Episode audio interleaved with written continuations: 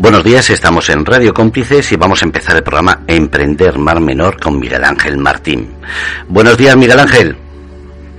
Hola, muy buenos días, Fernando. Muy buenos días, cómplices. Encantado de estar aquí otra vez con vosotros, como todos los lunes de 11 a 12, aquí Emprender en el Mar Menor. Un programa para hablar de la situación actual del turismo de congresos, del futuro del sector después del confinamiento y de las historias personales de nuestros invitados, de sus inicios, de sus emprendimientos, de su éxito y sobre todo en el día de hoy de todo su saber hacer, con toda su experiencia y todo su conocimiento sobre el mundo del turismo y sobre el mundo del turismo de congresos, que es lo que a nosotros principalmente nos atrae como objetivo principal, sin olvidarnos de otros.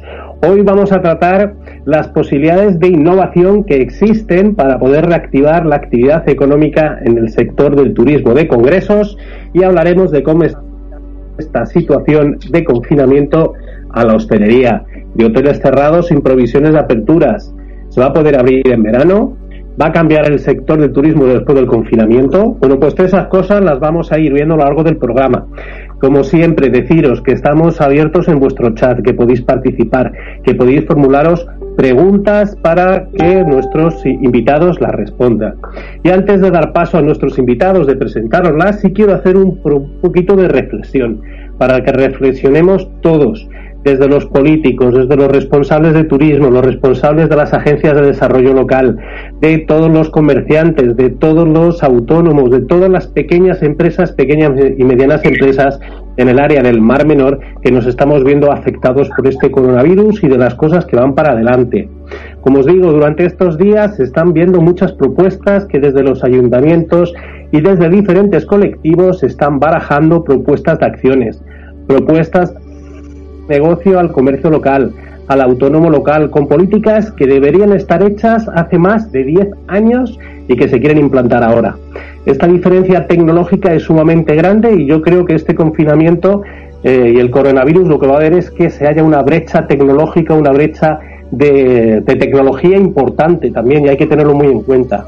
Estas políticas, estos proyectos que se están planteando ahora no van a servir de mucho ya están caducas y si se implantan serán un fracaso, una pérdida de tiempo y de dinero con la consiguiente merma en la actividad económica.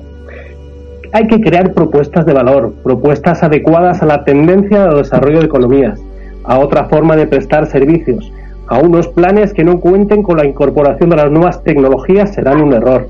Hay que contar con la economía colaborativa o con la economía circular, con la economía de proximidad, si no, no tiene sentido alguno y las diferencias económicas van a ser muy grandes. Hay que dejar atrás la endogamia de pensar solo en el ciudadano local y no en el invitado, del veraneante o ese turista que quiere venir aquí a conocernos, a gastar su dinero y a vivir experiencias. Nuevos tiempos necesitan nuevos planes de dinamización. Emprendedores, empresarios, por favor, no tengáis miedo al futuro solo vividlo como ilusión y como un reto. Está todo lleno de oportunidades y para eso vamos a hablar y ya así vamos, voy a presentaros a nuestros invitados. En primer lugar, Raúl Albadalejo Mercader, gerente del Grupo Hotelero Traíña en San Pedro del Pinatar. Muy buenos días, Raúl. Hola, buenos días, ¿qué tal? Muy bien, también contamos con José David Pérez Pérez, que es director de Explora Solution que es experto en desarrollos turísticos, consultor especializado en el programa líder de la Unión Europea y desarrollador de herramientas y de plataformas de dinamización y dinamización de economías. Buenos días, José David. Buenos días, Miguel Ángel. Buenos días a todos. Y también contamos hoy con una visita muy especial y para mí muy afectuosa y muy cariñosa por eh, haber aceptado eh, participar en nuestro programa. Una grandísima y muy buena amiga, aunque hace tiempo que no nos vemos, Almudena Barrientos, que está allí en Tenerife, desde las Islas Canarias, que es profesora en la, en la Escuela Universitaria de Turismo y de Arte, además que es de la Universidad de Laguna, además dispone de muchos máster, carreras en turismo, es una experta que participa en la gran mayoría de congresos que tiene que ver con el turismo y una gran experta y sobre todo una grandísima persona y una excelente profesional. Muy buenos días, Almudena. Uf. ¿eh? Muy, muy buenos días, Miguel Ángel. Muchas gracias por invitarme. Muchas, muchas gracias. Estoy muy contenta. Muy contenta. Te alegro, muchas gracias. Bueno, pues ya sabéis, oyentes, cómplices, tenéis abierto nuestro chat para poder todo lo que queráis. Eh, y participar en, con vuestras opiniones, con vuestras reflexiones y las preguntas directas a nuestros invitados. Quiero empezar por, eh, por Raúl, por Raúl Albadalejo, que como he dicho es el, eh, el gerente del el gerente del grupo Albadalejo que es un hotel de cuatro estrellas situado, eh, situado en San Pedro del Pinatar y además también cuenta con el apartamento Bahía, que es un apartotel de tres estrellas que se estructura todo alrededor del Mar Menor. Raúl, buenos días nuevamente. ¿Cómo está llevando esto de tener, tener clientes cero? Bueno, eh, el Traeña sí tenemos clientes cero. Eh, pues imagínate, eh, hemos tenido que hacer un ERTE para todos los empleados. Lo que pasa es que el Bahía sí que es uno de los, de los establecimientos que tiene la excepción de abrir, aparecemos en, en el listado del BOE. Y bueno, el Bahía sí que lo tenemos lleno de trabajadores de primera necesidad. Entonces, bueno, pues por ahí estamos escapando nosotros, pero vamos, no, no es lo normal porque en Murcia, si no me equivoco, solo hay cinco hoteles que siguen abiertos.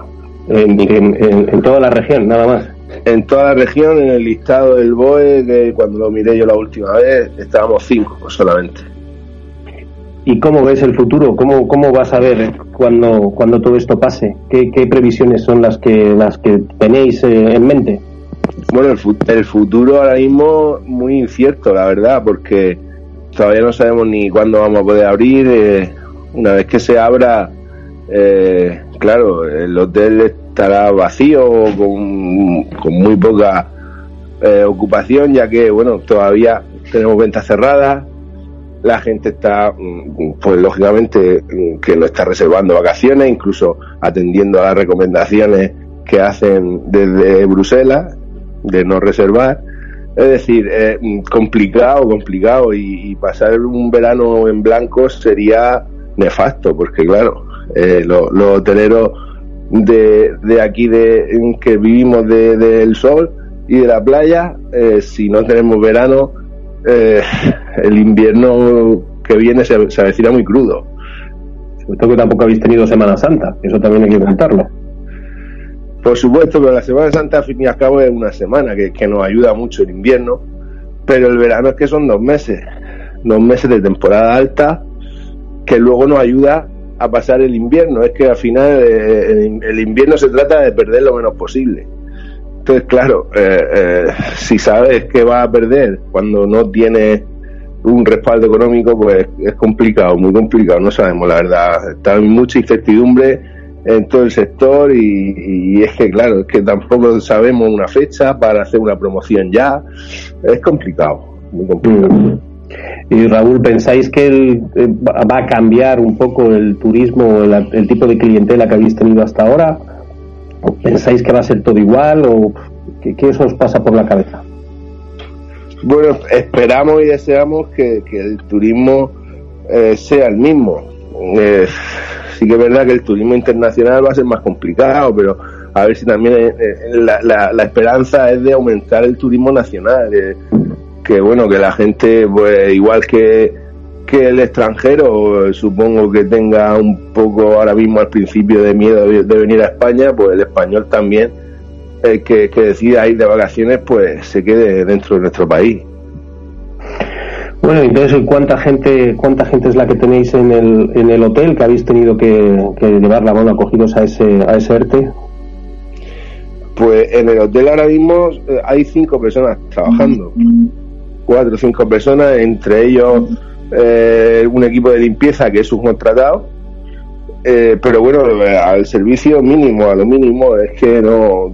También cuando se quedó abierto, había habían dos habitaciones de, de larga estancia, que era otra de las excepciones que, que permitían. Entonces, claro, pues, pues, está el director, está el chico de mantenimiento, hay un recepcionista y hay dos chicas de limpieza que son subcontratadas. Listo. De lo, del equipo que al completo en verano llegamos a casi 50 personas. Con lo cual, fíjate, con todo, todo el de, la diferencia y el, la merma económica en lo que hay. Eh, José David, ¿qué pueden hacer los hoteleros? ¿Tú cómo lo ves? Tú como especialista también en desarrollo de tecnología, todo esto, ¿cómo ves también el sector de la hostelería? ¿Cómo lo van a vivir? El sector de la hotelería y hostelería pues lo tiene muy complicado por desgracia. Eh, yo coincido con Raúl que pienso que el, mayor problema es la palabra incertidumbre, porque al tener esta incertidumbre, no saber cuándo se va a abrir, de no saber qué va a pasar, que yo entiendo que ni siquiera las autoridades lo saben, pues entonces, claro, no te puedes organizar, no te puedes planificar. Eh, esa incertidumbre es que, es que hace que uno no pueda tomar decisiones, porque no sabe trabajar. Si tuviera que empezar a trabajar en septiembre, pues te podrías organizar para hacer una campaña de promoción para septiembre con el personal, todo, pero no sabiendo, no teniendo fechas, pues es muy complicado. Yo pienso que, eh, deberíamos quizás tomar, tomar ejemplo de países como Corea, eh, en el tema este del coronavirus, eh, el tema de, de, viajar tendrán que tomar una decisión porque las compañías aéreas tienen tienen grandes problemas financieros con este tema, hay mucho, muchos puestos de trabajo en juego y, pienso que se pueden tomar medidas para, para evidentemente no vamos a salir de un día para otro eh, con plena libertad, pero, pero sí con cierta prudencia y ciertas cosas, ¿por qué no viajar? O sea, si yo me hago el, día de antes una prueba para y demuestro que no tengo el coronavirus y para tomar antes de tomar un avión y me tomo el avión con mascarilla, se toman ciertas precauciones, se desinfecta el avión, etcétera, pues ¿por qué no tomar un avión?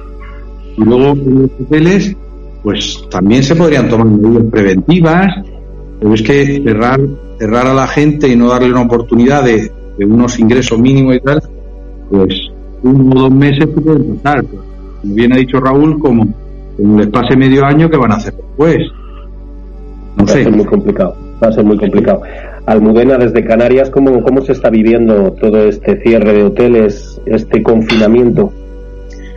Hombre, pues, pues nada, en, absolutamente todos los hoteles pues se han, se ha llevado a cabo los ERTES, pero sí que es verdad que, que bueno, aunque es cierto que el COVID va a significar un, un punto de inflexión en la industria turística, y por supuesto en el sector de reuniones que, que, forma parte de, esta industria, eh, los profesionales siguen necesitando generar negocio y trabajar también en networking, atraer a personas, eh, compradores. Eh, tienen que intentar que, la cadena de distribución, que ahora mismo está rota, pues, pues las piececitas, ¿no? Que los engranajes que forman parte de esta cadena, pues vuelvan a unirse para, para, volver a poner el motor en marcha. Y bueno, como decía Juan, de la incertidumbre y la falta de confianza, eh, solo apunto yo, pues es, es para mí el, no sé, el, el problema mayor, ¿no? La falta de confianza en el destino España, pues en este caso es lo que hay que lo que hay que subsanar. Y de hecho se está haciendo me consta que bueno eh, se están realizando con a partir de las nuevas tecnologías como decías en la presentación pues vídeos magníficos en los que pues se propaga que, que, el hecho de que el destino España pues es va a ser seguro. En estos momentos no pero lo será. Y no por ello hay que alejarse del mismo no entonces eh, ¿a qué está, qué está afectando directamente pues a las negociaciones con la, con la turoperación y las OTAs entonces claro todo lo que eh, en cuanto a negociación y, eh, con, con, las, con, las, con los turoperadores pues pues no vaya adelante es lo que puede perjudicar directamente el destino o la marca España. Sí que es verdad también eh, en cuanto a los meeting planners y las agencias eh, que están coordinando con las asociaciones y empresas nuevas fechas para, para los eventos y también para pues los hoteles están flexibilizando sus políticas de cancelación, están también proponiendo otros meses para la celebración de sus reuniones, de congresos, o ferias o jornadas contratadas. Y, no hay que olvidar que aunque los hoteles están cumpliendo con la normativa eh, que hay ahora mismo de cierre, sí que están manteniendo sus equipos comerciales, ¿eh? Y pueden responder cualquier petición. De hecho, me consta, ayer mismo llegó a la Convention Bureau de, Tenerife em, una petición de 1.500 personas para, para un congreso para el 2021, finales de 2021. Pero bueno, o sea, que se puede ir trabajando, lógicamente, no quedarnos parados, sino que se puede ir trabajando de cara de cara a 2021, como puede, pues eso es una hipótesis, un planteamiento totalmente manejable, ¿no? Que en 2020 está muerto, que en algunas situaciones también se están valorando y hay que empezar a trabajar en 2021. Entonces, eh, tú, Raúl, ¿cómo, ¿cómo ves esto? Tú como, como hotelero, realmente que lo vives o cómo sientes, eh, eh, ¿se está preparando, estáis trabajando para el 2021 o, o cómo lo veis? Porque ese escenario puede ser plausible, ¿no? El decir que 2020 2020 queda queda queda muerto, porque como tengamos un repunte en el tema del coronavirus a medida que de infecciones, a medida que avance, se puede esto se puede prolongar todo el verano. ¿Estáis manejando situaciones para el 2021? Bueno, esperemos que no que no se produzca ese repunte, esperemos. Eh, bueno, eh, claro que estamos trabajando para, para 2021, incluso para 2020, eh, como eh, como han dicho mi compañera, efectivamente está, eh, eh, el equipo comercial está trabajando, estamos atendiendo peticiones, incluso hay peticiones que llegan para después del verano que se están atendiendo, pero bueno, de momento lo que, lo que más atendemos son cancelaciones. Todo lo que teníamos de momento son cancelaciones que se están haciendo todo. Y bueno, 2021, pues por supuesto que, que, se, se está trabajando, se está promocionando y bueno, vamos, vamos a ver vamos a ver lo que pasa, porque de momento es que también estamos centrados un poco en el en el, mundo en el, presente, sí, en la hipótesis y en el presente, porque claro, eh, tenemos que ver primero cómo salimos de esta y luego ya vemos, nos centramos más en el 21, pero por supuesto que muchas agencias están planificando con nosotros, eh, nosotros estamos eh, abriendo nuestro campo para el siguiente año, incluso para finales de este, de momento, pero claro, sin saber con seguridad cuándo vamos a estar funcionando al 100%. Bueno, pues vamos a meternos en el mundo de, la tecnología. Vamos a ver cómo con estos planes que se está comentando al principio, porque nos están llegando aquí pues, pues, por diferentes caminos, por diferentes líneas, diferentes propuestas y proyectos que se están que se están planteando a los ayuntamientos, que se están llegando a los concejales responsables de turismo o de desarrollo económico y también a sus profesionales, los agentes de desarrollo local, que me consta que son seguidores y, eh, son cómplices del programa de Emprender en el Mar Menor, como no podía ser de otra manera. José David, ¿cómo tú estás viendo como desarrollo, como experto turístico, que además toda tu experiencia en el mundo del turismo la estás eh, planteando y plasmando en el uso de tecnologías para, diferentes colectivos? ¿Cómo lo estás viendo? ¿Es, eh, ¿Se sigue apostando por tecnologías ya pasadas? ¿Se está aportando nuevas tecnologías? ¿Cómo va? Existe, estoy haciendo muchas preguntas, ¿eh? pero que sirvan de y de punto, de punto de encuentro en conversaciones que tú y yo hemos mantenido a lo largo de mucho tiempo. Eh, eh, se, está, ¿Se están incorporando las tecnologías punteras ahora mismo en toda la zona del Mar Menor? ¿O se están eh, adaptando tecnologías o, paquetes informáticos un poquitín ya pasados de moda? Así de repente. Mucha, hacer una respuesta un poco diplomática, ¿no? Vamos a ver. Eh, eh, bueno, vamos a ver. Eh, igual nosotros pues trabajamos en el, sector del desarrollo, ¿no? Es un proyecto de desarrollo local, dentro de ese proyecto está la, el turismo, está el comercio, y, tenemos mucha experiencia en el tema comercial, hostelero y todo. Entonces, pues resumidamente, lo que estamos notando, pues al contrario que se está notando en el, en el turismo, que ha habido un bajón de demanda, o demanda casi, eh, nosotros en nuevas tecnologías sí que estamos notando muchísimo interés por eh, hay un hay, hay mucho interés eh, por parte también de la administración pública en sistemas que ayuden a, a, minimizar el, el impacto del, coronavirus en el comercio y, en la hostelería principalmente. Poco, poco podemos hacer de hoy, de hoy para el futuro, como bien ha dicho Elena, pues sí, se pueden hacer muchas cosas. Y... se te oye un poquitín mal, José David, se te va y viene el sonido. Vale. Eh, no sé. Vale, entonces, lo, lo, que, lo que estamos notando es mucha demanda eh, por parte de, los ayuntamientos en establecer un servicio de, de, venta online en la plataforma que tenemos, es Vivezone, y que tú la conoces bien, pues en esta plataforma nos están demandando más servicios de la plataforma. La, la plataforma está formada por una página web, una aplicación una aplicación y eh, pues hasta ahora teníamos varios servicios que eran de ofertas, de promociones para el comercio, eh, agenda de eventos. Esto, por ejemplo, pues hay menos interés ahora porque no hay eventos, no hay, no hay movimiento, perfecto. Eh, concursos, todas estas cosas que ayudaban a, a el comercio, el Ahora lo que hemos notado es un, una demanda para la, para la plataforma de venta online para el comercio y un servicio de reparto a domicilio. Esto no es solamente por, a corto plazo, es por el coronavirus, una consecuencia directa del coronavirus y del confinamiento, pero a medio y largo plazo pues se va a convertir en un tema que la gente lo va a utilizar cada vez más, de hecho lo están haciendo, ha habido algunos estudios dicen que se ha multiplicado por tres este tipo de venta y, el servicio de reparto a domicilio y, a medio y largo plazo pues se prevé que esto aumente. Pues, por ejemplo para para gente que gente más mayor gente más social gente que tiene limitada la movilidad pues se, puede ayudar muchísimo y, también para el ciudadano que, cada vez somos más cómodos y queremos hacer las compras desde casa y que nos lo traigan a casa ¿no?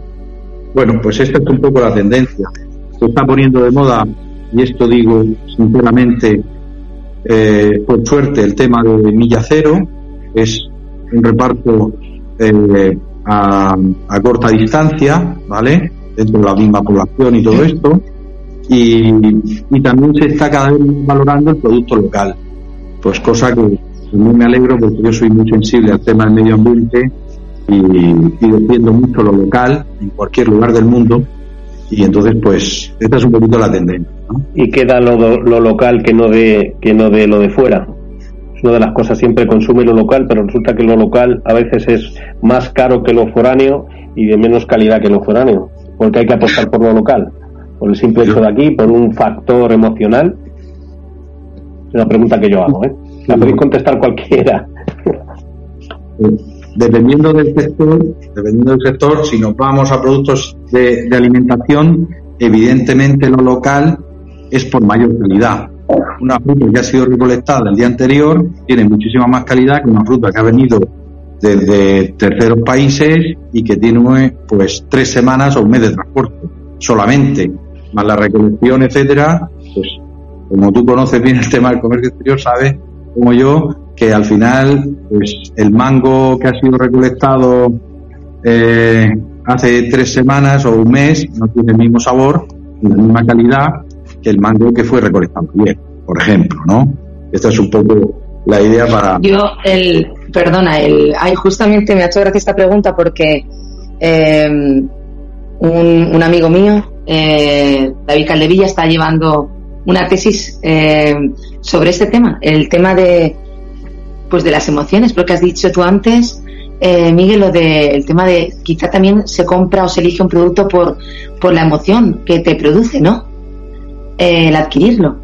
Y, y, eso pues se está intentando demostrar de manera empírica eh, la relación que tiene el sentimiento que te produce a través de una emoción la compra de un producto u otro. Entonces, da igual si es por año, si es local, eh, sí que es cierto, seamos eh, sinceros, que claro, el precio, por supuesto, mm, tiene mucho que ver, pero sí que es, es verdad también que, que, la emoción, el sentimiento que te produce ese, ese producto con respecto a otro, pues hace que también la balanza vaya hacia, hacia un lado o hacia otro, ¿no? y en cuanto, Miguel, dime, dime. No, no, no, perdona, perdona, continúa.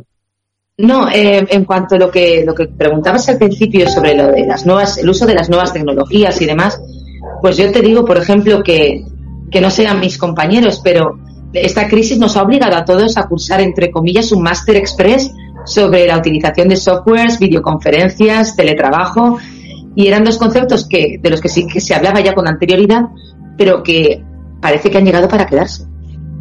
Parece que han llegado para quedarse, eh, pero aún con, la posible reducción de muchas reuniones, eh, congresos que hasta ahora se hacían presenciales, y, y bueno, y que el futuro está lleno de reuniones aplazadas que nadie está dispuesto a cancelar. Y las empresas necesitan seguir motivando a sus empleados y los colectivos científicos necesitarán de estas nuevas oportunidades y también probablemente de nuevos formatos, pues para crear comunidad, difundir conocimiento. Mira, te pongo un ejemplo.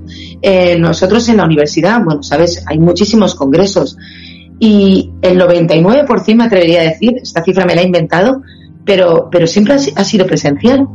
Eh, sin embargo, está el, el Congreso eh, Universitario Internacional, que se llama CUICID, que es su décima edición, que siempre lo ha hecho de manera virtual. Bueno, hubo una excepción de un par de añitos, pero siempre de manera virtual. Ahora todos se están cogiendo a, la manera virtual para no cancelar. O sea, el, propósito de, del turismo, MICE, el propósito del sector de congresos, eh, precisa em, ese empuje y ese cambio también de, de mentalidad y de, y de ver que, bueno, pues que a través de, a través de otros medios, pues, pues se puede, se puede llevar a cabo también este tipo de congresos, que está claro que no hay contacto, no hay contacto físico, pero sí se puede, se puede seguir llevando y, y bueno, no, no hay que tirar la toalla, hay que ser positivo y, y creo que termino con esta frase ya y ya seguís vosotras, pero creo que bueno, tenemos que aprovechar estos momentos de impas, que llevemos a cabo aquellas tareas que siempre habíamos retrasado por falta de tiempo, pues mira, chicos, como son los contenidos eh, en la web, el renovarlos, la presencia en redes sociales, que es tan importante, la depuración de, nuestros sistemas de CRMs, porque el futuro está ahí. Y estoy segura de que va a ser frenético para el mundo de los congresos, para el mundo de las, de las convenciones y los viajes de incentivos, que también no hay que olvidar los viajes de incentivos, donde, por ejemplo, la manga del Mar Menor es un destino único para, para este tipo de, de viajes. Bueno, continuados. Sí, no, no, no, yo me parece fenomenal este momento de reflexión, que sí. aquí en Emprender en el Mar Menor, ¿no? Que hablemos de turismo, que hablemos de, del turismo del turismo MICE y también es un poquito bueno que pues digo entramos en, en debate los, los, tres que estamos más nuestros oyentes los cómplices os recuerdo que podéis eh, participar a través del chat que ya tenemos también alguna alguna consideración y ahora os lo haré llegar pero a mí sí me gustaría saber con todo lo que estás ah, comentando Almudena que me parece súper interesantísimo y ahora mismo tengo la cabeza y la mente en perfecta eh, eh ebullición con, este tema de cómo, cómo se puede hacer mejor transmitir esa experiencia que hemos vivido a nivel turístico a nivel de, o a nivel de que hemos participado en un congreso o esa convención de motivación que nos ha dado esta empresa, de poder venderle productos, de poder venderle productos eh, locales porque le va a recomendar, les va a recordar esa, esa experiencia vivida, ¿no? Creo que me parece muy interesante, pero, pero cómo se puede trabajar con esto eh, sobre todo tú que estás también, eh, Raúl, que estás con, con, ellos, cuando viene el turista, qué es lo que vive, qué es lo experimenta, qué es lo que se puede llevar en torno del mar, del mar, del mar menor. ¿Hay alguna política o filosofía que tú veas tú en el entorno que le podamos trasladar todo eso para que repita y que se pueda, se pueda llevar productos de la zona?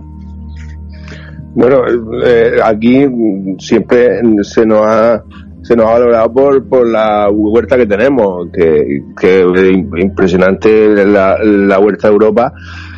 Eh, mucha gente se lleva se lleva eh, cargamentos de fruta, ¿eh? Eh cuando se marcha, tenemos la sale de la salina también, eh, que hay mucha gente que la que se le gusta llevársela. lo principal que nos gusta que se lleven el bienestar, el, el sol, la temperatura que han tenido, que normalmente el, el 80-85% de las veces es inmejorable. Eh, no hay más que ver el día que tenemos y después de ayer la tormenta que tuvimos. Eh, la pena que ahora mismo tenemos es el Mar Menor. El Mar Menor, que, que bueno, es un tema también aparte del que estamos tratando hoy, parte sí, porque verá para nuestros siguientes cómplices los que nos escucháis de fuera de la región. Aquí el problema del Mar Menor, con la, con la propia dificultad que tiene, con la enfermedad que tiene el Mar Menor, es que hemos pasado cuatro danas, ¿eh? cuatro danas que han sido cuatro inundaciones de todos los municipios costeros y con toda la consiguiente enfermedad, entre otros motivos que supone el Mar Menor, pero todo es el cierre y el, y, el problema económico que ha habido, ¿no? Que eso también es, aquí está afectando demasiado. Por eso es intentar es intentar dar soluciones y ver cómo resolvemos todo esto. Que lógicamente eso sí lo que ha pasado con el Mar Menor, como bien está diciendo Raúl. Pero bueno, eso seguro que, que ya vamos a, primero nos hemos centrado lógicamente en el problema del coronavirus, pero estoy seguro que, que el gobierno que ha demostrado decisión, nuestro gobierno murciano, en el tema del coronavirus, pues seguro que va a tomar las mismas decisiones eh, para el tema, para solucionar el tema del mar menor y, vamos a empezar a, implantar las medidas que todos sabemos que tenemos que implantar de manera, de manera inminente. Entonces, ¿se salva el mar menor? Seguro que sí. Volvemos a nuestra agua cristalina y, limpia y, seguro que, que ese es el, el mayor el mayor producto que se puede llevar un, cliente, eh, la satisfacción y, el haber disfrutado en nuestra zona. Eso es lo mejor. Miguel, sí, dime, mira, eh, quiero contar algo porque aunque yo no soy de allí, em, pues estuve dos meses viviendo en, en, los Alcázares. Mira, no sabía yo eso de ti, esa faceta sí. Porque es que, claro, eh, todo es tan triste y tan negativo, pero, pero quiero, para los que nos escuchen y como luego esto lo voy a compartir para, pues para, para todo en las redes y tal, pues no sé, creo que hacer un poquito de publicidad de algo que es verdad. Fueron dos meses maravillosos. Creo que, bueno, mi Murcia me gusta mucho, pero, pero me encantó los Alcázares, me encantó. Estuve en el CAR, en el Centro de Alto Rendimiento. El otro día también, el lunes, hablabais del tema de los congresos de, de, barcos, ¿no? De, veleros y demás. Sí. Eh, bueno, pues estuve en ese centro, eh, bueno, sacándome una titulación de, entrenadora nacional de, educación física y bueno, eh, el caso es que allí fue en, época de verano, no me faltó nada. El ambiente, el tiempo, los precios, porque no olvidemos también los precios. A ver, que puede ser bonito, pero también eh, en, la economía como se va a quedar ahora, lo que nos viene ahora económicamente es, grande, ¿eh? Es grande. Entonces, también los, los propios, eh, tanto residentes como el turismo nacional, va, va a querer movilizarse de una manera en la que no le suponga un, un gasto significativo para, para poder vivir estos meses que nos quedan que van a ser complicados.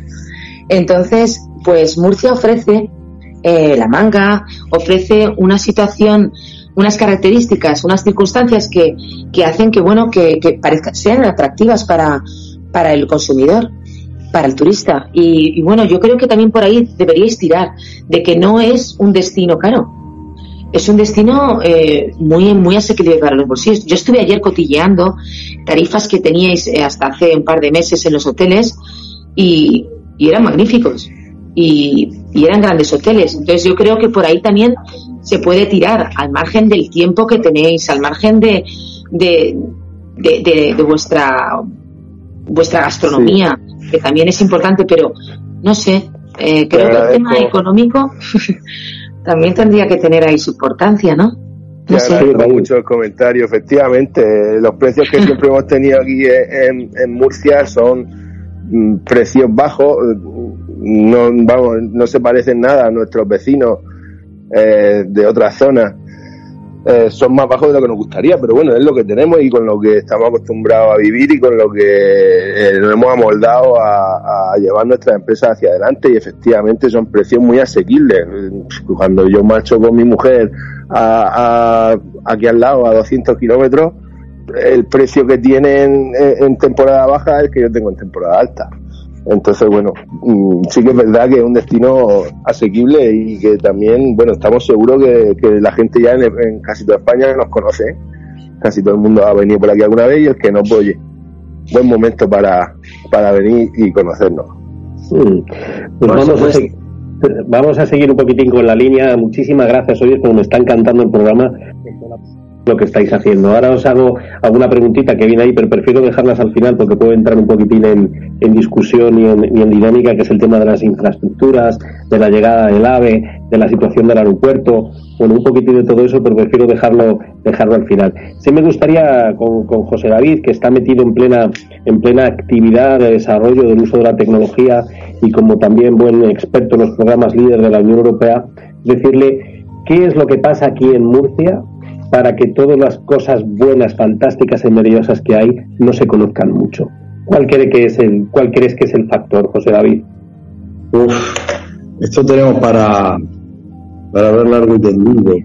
Para montar un congreso, ¿no? Que mira, ya tenemos al segundo que sea virtual, pero para poder montarlo y organizarlo. No, pero yo pienso mm, el, turismo desde nosotros hemos estado viviendo de las rentas, ¿no? Y entonces, pues, pues, tenemos la suerte de tener un buen clima, un buen sol. En el caso del Mar Menor, que yo también soy de aquella zona, pues tenemos un, un, ambiente singular, un factor de diferenciación importante, y bueno, los turistas han venido, ¿vale? Se ha hecho algo de promoción, se han hecho algunas cosas, pero hemos estado un poco viviendo la renta. Y, y, esa es la situación. Ahora, problema que nos ha venido con el Mar Menor, problema creado desde hace muchos años y tal, pues nos damos cuenta que nos hemos, reventado un poco el medio ambiente, que nos hemos cargado todo y que tenemos que, que, hacer otra estrategia diferente. Yo pienso, es que no quiero ser muy crítico, es que eh, quiero, quiero, vamos a, vamos a pensar en el, en el futuro y vamos a, a invitar a la administración pública a que haya más coordinación entre la administración pública, a que, a que, aprovechemos todos los atractivos turísticos que tenemos en el Mar Menor, a que cada municipio piense en que Mar Menor es, es un concepto común, no cada uno vaya por su lado, que cuando las infraestructuras se hagan, se hagan pensando en todos, se hagan pensando en una interconectividad que necesita el Mar Menor, y que cuando se piense en hacer publicidad del destino turístico, que no se piense en San Javier, en San Pedro, en los Alcázares, en Cartagena, sino que se piense que es un destino turístico único, común, y que tenemos que eh, explotarlo lo mejor posible para todos, sin perder de vista el enfoque medioambiental que va a ser lo que nos permita sobrevivir a nosotros y a nuestros futuros hijos y nietos a largo plazo. Es, ese es un poquito la visión. Veo muchísima falta de coordinación entre las diferentes administraciones públicas y veo una falta de una estrategia real, consensuada, común e integrada y sostenible para el desarrollo turístico de toda la zona. ¿Vale? Ese es un poquito el resumen suficiente, ¿no? bastante creo ha sido lo bastantemente claro y por pero vamos a ver un, un, un, poco pues, pero por qué se sufre todo esto porque yo recuerdo hace bastantes años que sí se, se acudía a Fitur bajo la marca Mar Menor iban todos los ayuntamientos y se, iban todos juntos bajo la marca Mar Menor o incluso iban los propios ayuntamientos de manera eh, diferente y se intentaron agrupar y fueron todos juntos vendiendo esa marca Mar Menor ¿por qué se ha perdido ahora? porque hemos dado 18.000 pasos para atrás ¿Cómo lo habéis vivido vosotros, Raúl, eh, José David?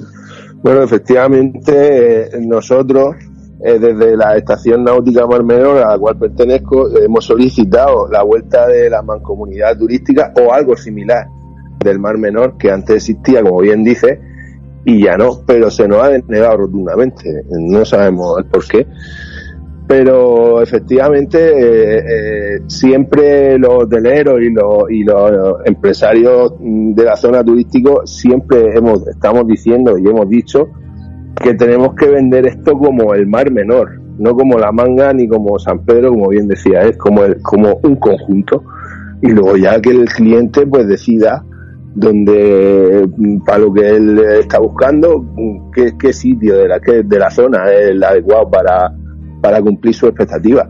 Pero ahí estamos todavía que no, que no avanzamos, no avanzamos y efectivamente yo creo que eso es por la, como bien decía el compañero, por la descoordinación que tenemos en las administraciones. pues complicado un poquillo. José David, ¿tú cómo, cómo, lo ves también? ¿Qué es lo que ha podido pasar ahí?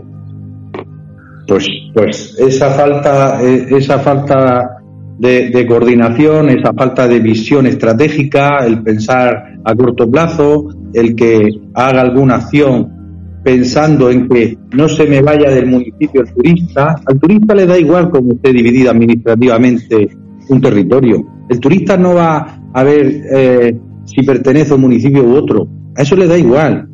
Entonces, si nosotros la oferta turística la presentamos cada uno en nuestro municipio, mirando solamente nuestro ombligo, el que va a reservar dice, bueno, yo en dos días tengo suficiente para ver esto, o en tres días. Sin embargo, si lo vemos todo en común, una persona puede pasar una semana, una semana de actividades todos los días para ver el mar menor y lo más seguro es que no consiga verlo todo.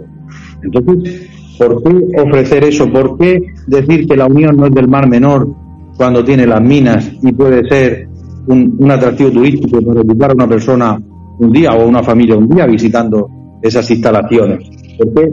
O sea, porque esa visión tan tan de mí mismo nada más y no de compartir con lo demás? ¿Por qué no aprovechar los recursos públicos para una contratación a nivel más micro, con lo cual tener precios más interesantes para todos y, y, y, tener un sistema más mucho más eficiente y no cada uno contrata lo suyo, hace su publicidad de lo suyo, la oficina de turismo te habla de lo suyo, están descoordinadas los horarios de apertura de las oficinas de turismo, entonces tenemos días que están todas abiertas y días que están todas cerradas. ¿Esto qué es?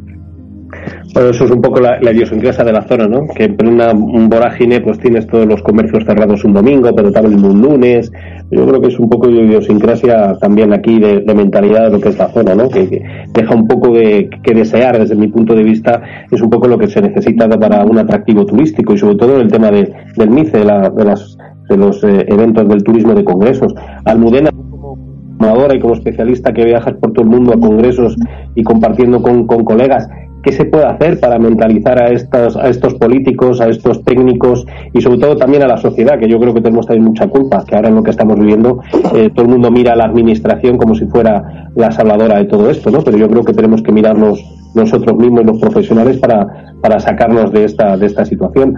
¿Tú qué les dirías a los dirigentes eh, turísticos y responsables de las administraciones de Murcia? ¿Cómo le podemos pues cambiar la mentalidad a esta gente? Primero haciéndoles ver con números lo que implica el, el congreso de el, turismo de congresos. Miguel, yo, yo pienso que lo importante eh, parece que me estoy yendo yo mucho al tema económico, pero hay que presentar eh, números. Eh, lo que ha supuesto, hasta que os iba bien, el tema de, de congresos en, en La Manga, en la zona de La Manga, y, decir lo que vosotros pretendéis. O sea, ese proyecto, yo creo que hay que llevarlo en la mano. Hay que llevarlo y decir, a ver, esto es lo que ha supuesto para la manga el, turismo de congresos y esto es lo que queremos. Para la manga y para toda y para toda la. Y para la manga para toda Murcia, ¿no? Eh, necesitamos esto, esto y esto. A partir de aquí vamos a reunirnos. Eh, se trataría de hacer un encuentro exclusivo con agencias, Miguel, un, un encuentro exclusivo con, con empresas, con instituciones eh, públicas para que os apoyaran, para poder vosotros tener herramientas para poder eh, difundir lo que, lo que como destino ofrecéis para que se realicen este tipo de congresos. Entonces, pienso que se tendría que, a lo mejor elaborar un ¿eh? proyecto. es, muy complicado. Yo te digo, yo como, como José David que llevamos ya aquí más de un año en la oficina de congresos, mira, te puedes crear la ignorancia que tienen los propios responsables del turismo. ¿eh?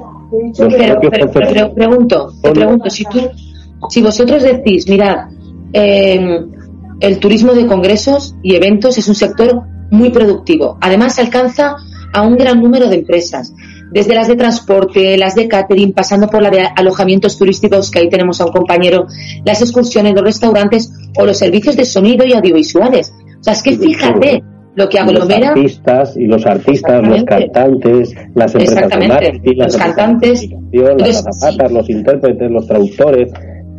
pues yo, creo que porque vosotros, eh, Miguel, o sea, ¿qué tenéis? Yo escuché el otro día, eh, el, el pasado lunes, que tenéis como una asociación, ¿no? Sí, la oficina de congresos la, la mueve, está detrás, es una asociación que se llama la Asociación Murciana de Profesionales de Organización de Eventos y Congresos, y esos son los que lógicamente entran en contacto con las pequeñas administraciones. Pero, por eso te, hacía la pregunta de qué manera llegar.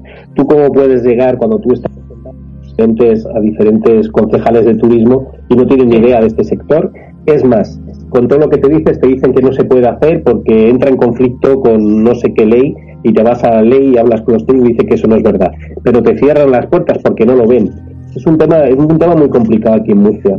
Yo por eso el tema de, de hacerlo también el tema de la tecnología, de todo, todos nos vemos ahí puestos. Yo siempre lo que comento y lo que digo es que para mí no hay que pensar en el local, no hay que pensar en el negocio local, sino que las grandes revoluciones y los grandes cambios vienen por ideas y por establecimientos de fuera. Que en el momento que para salir de esta de la crisis anterior y para desarrollar todo ahora todo lo que viene, o hay que pensar en atraer inversiones, hay que pensar en atraer en personas que son emprendedoras pero que son fuera de aquí, que van a venir aquí a instalarse porque ven todas las posibilidades que ofrece el Mar Menor y que el local no lo está viendo, que el emprendedor local no lo está viendo, que las personas con talento de la región y de las zonas se están marchando fuera porque no encuentran todo esto. Y creo que es importante el desarrollar todo ese tipo de de ahí entonces es el tema de la tecnología, que es un poco poder decirlo, y que en mis conversaciones con José David ahí están, para desarrollar algo que tecnológicamente permita dar a conocer todas las oportunidades de negocio que hay, de aquí el programa Emprender en el Mar Menor, todas las oportunidades de emprendimiento que hay, pero orientadas siempre al de fuera, orientadas a que venga a invertir personas de fuera, que vengan a invertir, a, posicionarse ingleses, que vengan a posicionarse madrileños, que vengan a posicionarse gente de otras comunidades autónomas con otra perspectiva, con otra forma de pensar, que tienen en su ADN el uso de la tecnología, que tienen en su ADN, como, como he dicho al principio, el tema de la economía circular, el tema de la economía productiva, que aquí no hay. Entonces es el momento de dar todo esto, porque intentar cambiar la mentalidad de alguien no la cambias por muchas charlas y muchas cosas que yo digo, y a nivel político, a nivel técnico, ¿eh? a tomar decisiones en algunos campos deja mucho que desear, porque no lo ven, porque no lo sienten o porque no lo viven, y sobre todo porque tienen miedo de tomar decisiones, no sea que la caguen, ¿no? O tú quieres esto con alguien que viene de fuera, es un poco complicado. Por eso te digo que cómo puedes cambiar este tipo de mentalidades, el tema de desarrollo, a la hora de este tipo de, ya te cuenta que la región de Murcia, y ahí, pues como bien está comentando también Raúl, ¿no? El momento que tú sales fuera, eh, Murcia está entre, entre Alicante, que tiene un desarrollo turístico, la provincia de Alicante, que es brutal, y tienes el desarrollo de Andalucía con, con Almería y con Granada, que la tienes también al lado, y de repente estamos nosotros ahí como un como un como una Galia, ¿no? Como, como Asteris y Obelix, que estamos ahí, donde no se percibe un desarrollo de, de, turismo brutal como lo puede suceder en otras zonas, que la mayoría del turismo residencial. O sea, creo que por eso es, es un tema de eso te hacía la pregunta, tú conoces todo esto, ¿cómo se puede cambiar la mentalidad de todas estas personas? Hombre, empezando por ejemplo, lo voy a decir, mira, eh, vosotros no tenéis ninguna presencia ni en la ITV ni en la World Trade Market de Londres, porque yo voy todos los años y yo nunca veo ni La Manga ni Murcia por ningún lado. Sin embargo, sí que veo Málaga, veo Madrid, veo Valencia, pero yo a vosotros, a ver, corregidme si me equivoco, pero yo, eh, a ver, este año por supuesto la ITV se canceló, pero la World Trade Market no, y ahí no estabais. Pero no solo, y, en, el propio y en el propio Fitur, ¿eh? solo se va a un stand de la región de Murcia y nada más. No tienes esa separación y, y a veces lo comparas con otras con otras regiones, eh, otras comunidades autónomas uniprovinciales y dices, madre de vida, qué pequeñitos somos. Te comparas con La Rioja, te comparas con Navarra, te comparas con... por ejemplo, entonces... Con Cantabria, está claro, Claro, por supuesto, Miguel, entonces lo que está claro es que aquí está fallando de la base, que es eh, que las organizaciones privadas y, y las políticas se pongan de acuerdo y digan, hey, necesitamos plantear un presupuesto para levantar el turismo MICE en la manga. Bueno, vamos a hablar de Murcia. De Murcia, la manga, eh, porque el hacerlo conllevará esto, esto, esto y esto. Y esto va a repercutir en esto, esto y esto. Es decir, en la población, en la población de aquí, en los que necesitan, en los que van a comprar a los comercios. Eh, no sé, yo, yo sé que parece eh, lo que estoy diciendo muy, muy volátil, ¿no? O que está muy manío, pero, pero, pero a lo mejor es que está fallando esa, esa reunión, ese encuentro, ese planteamiento formal con estadísticas, con, con, con, ¿sí? con un formato diferente para, para poder no convencer al político, sino para poderle hacerle entender la importancia que tiene la industria turística y en este caso el sector MICE en una zona como la vuestra tan chiquitita, donde ¿qué se pretende? ¿Vivir siempre de la agricultura? No. Bueno, ahí hablamos. Eh, Raúl, ¿cómo, cómo, cómo ves esto y el, el tema del, del asociativismo, el tema del asociativo, el tejido colectivo en el tema de turismo? ¿Cómo lo veis? ¿Está viva? Eh, ¿Hace propuestas? ¿Cómo se vive de esa manera asociativa? Bueno, propuestas sí que están, estamos haciendo, están, nos están llegando algunas de, de algunas asociaciones, pero bueno, todavía nada, nada relevante. Entonces, bueno, vamos a ver. Eh, ideas siempre surgen. Eh, yo lo veo bien, yo siempre lo digo, hay que dar ideas, aunque la mayoría no sirvan de nada, alguna, alguna buena saldrá. Pero vamos, que de, momento mm, la cosa yo la estoy viendo parada y preocupante, preocupante. Una de, una de las, eh, de las situaciones, ahora sí te pregunto también a ti, Raúl, ¿no? Está viendo, eh, por, por, ejemplo, situaciones de eventos, ¿no? Como tenéis ahí el Pinatar Arena, que se está ahora vuelto a salir en la prensa, sin terminar ligas y que al menos se puedan abrir los hoteles de la zona para poder acogida a todos estos equipos de fútbol. Ojalá, ojalá sea como, como ha salido la noticia, nosotros ya hemos contactado con Pinatar Arena, eh, sí, claro, eso sería pues, pues una cosa para nosotros estupenda, que, vinieran los 16 equipos con sus aficionados, con su periodismo, con sus árbitros, con su prensa, pues, pues sería maravilloso para los hoteleros, para la zona que se, que se realice aquí. Todavía no está cerrado, esperemos que sí. Esperemos, eh, Pinatarena eh, ahora es una, una de las empresas que más eventos trae, así de grandes de grandes dimensiones. Y, lo que ha cambiado un poquitín la zona, ¿no? Con la aparición de Pinatar Arena, todo San Pedro el Pinatar.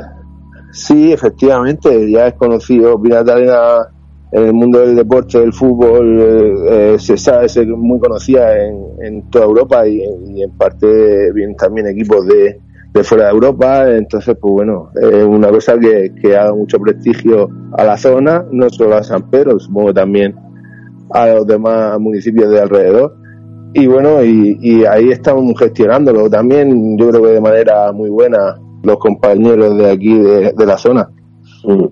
Sí, para nuestros cómplices que, que no sepan de la zona, os comentamos, Pinatar Arena es un centro deportivo que lo que hace es que da, da servicios para los entrenamientos de equipos de fútbol, con lo cual vienen muchos equipos a hacer las pretemporadas, como bien está comentando Raúl, pues vienen de, vienen de prácticamente toda Europa, vienen también de, de Asia, vienen también del norte de África y vienen a hacer aquí sus, sus concentraciones, tanto a nivel de selecciones, eh, categorías eh, inferiores y, bueno, y primeros equipos, que han venido equipos ingleses de la Premier. Con lo cual, todo ese servicio, todo ese, ese complejo es únicamente a nivel deportivo. Luego, eh, todas estas personas, todos estos eh, futbolistas, equipos con todo, con todo este se alojan en los, en los hoteles de la zona, con lo cual está dando muchísima vida y muchísimo negocio a, todo, ¿no? gracias a la aparición del Pinatar Arena y de los hoteles que había, porque esto es monta, tanto monta, monta tanto. Si no hubiera hoteles, el Pinatar Arena no hubiera funcionado ¿eh? y, gracias a que está el Pinatar Arena los, los hoteles funcionan mucho mejor, con lo cual creo que es importante y ahí es donde siempre nosotros hacemos eh, pues esa, esa mención importante de lo que es el turismo de congresos y el MICE. Hay que traer, atraer gente fuera que haga ese tipo de consumos y haga, eh, y haga todo este pago de, de, de esta que estás hablando más de futbolistas, que se supone que tienen capacidad económica, que tienen un poder adquisitivo importante para luego también eh, hacer sus compras y hacer sus, sus, visitas turísticas, todo ese tipo de situaciones. Pero bueno, se nos va acabando ya el programa me gustaría hacer una, una, última pequeña ronda y con José David explicar un poquito eh, esta, el tema de la tecnología, ese proyecto, bueno, ese proyecto, este programa que está desarrollando para el tema de los comercios y sobre todo también para, el turismo MICE. Eh, ¿Qué tiene de, de, diferente, qué tiene de ventajoso este, este desarrollo tecnológico que estáis comercializando vosotros frente a otros, eh, José David?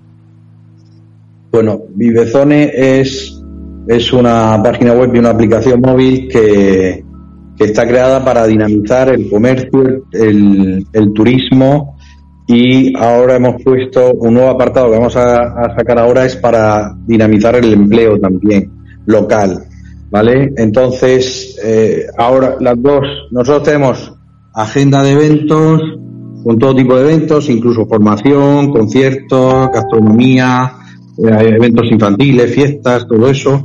Eh, hemos, tenemos también lo de la publicación de ofertas y promociones para los comercios, ¿vale? Lo de una base de datos de todos los comercios, la hostelería, incluso la industria local, los servicios. Y ahora las nuevas incorporaciones son el, el, hacer un, teníamos ya un superbuscador de empleo provincial y ahora estamos haciendo una base de datos para publicar ofertas de empleo porque vemos que hay mucha necesidad, ofertas de empleo para que lo haga la, gente local, ¿no? que publique el empleo para el propio municipio y eh, una plataforma de venta online para todos los comercios y la hostelería eh, y con, asociada a una aplicación de reparto de beneficios. La idea de Bidezón es que en una sola aplicación tengo lo que necesito para visitar un territorio, ¿no?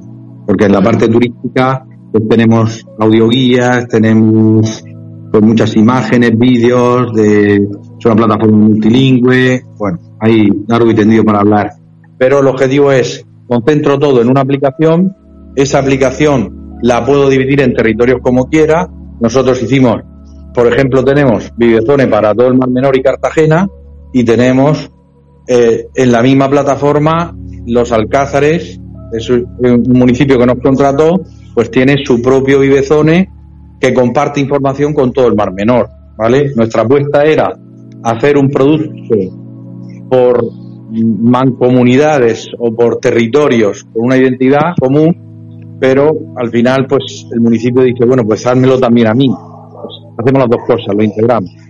Y al tener una plataforma común, pues el usuario no tiene por qué descargarse una aplicación en este municipio, otra aplicación en el otro, otra aplicación en el otro, o 20 aplicaciones que te saca el mismo municipio, una de deportes, otra de comercio, otra de turismo, otra de noticias del ayuntamiento. Todo eso lo juntamos en una sola aplicación y somos muy competitivos en precios. Bajo y, y, por eso tienes varios premios no otorgados a, a la plataforma a nivel internacional. Sí, sí, sí. Incluso pues Infedex nos otorgó el premio el año pasado como producto de referencia por el tema de exportación y todo eso. Ganamos también premios como mejor página web de ocio y turismo. Bueno, tenemos varios reconocimientos, mejor agenda, eh, también lo, conseguimos. Bueno, tenemos varios varios reconocimientos que ayudan a, a la moral del equipo a seguir trabajando, ¿no? porque al final es mucha inversión la que hay que realizar para hacer una plataforma bien hecha. Mucha inversión y mucho, mucho, mucho esfuerzo. Y luego a veces, pues, no, no siempre reconocido como a uno le, le gustaría. Ahora sí que estamos obteniendo muy buenos, muy buena aceptación y, esperemos que esto nos ayude a potenciar el producto y ayudar a la gente de, de, a la gente local, que es lo que que por eso se creó mucho donde yo parto del tema de desarrollo local. ¿no? Muy bien, pues voy a dar paso a los pequeños comentarios que ha habido en el, en el chat y sí me gustaría tener una pequeña una visión rápida, un comentario vuestro rápido. David Caldevilla comenta y nos, nos dice que las regiones como Murcia se deberán reinventar por el problema de las restricciones del turismo imagino lógicamente lo que va a pasar con, con, la llegada, que no va a haber vuelos, aunque nosotros no sabramos, pues eh, los extranjeros no van a poder venir. Eh, también, ah, también nos comenta que el turismo académico es una opción pequeña pero buena, pero que hace falta que el AVE llegue pronto.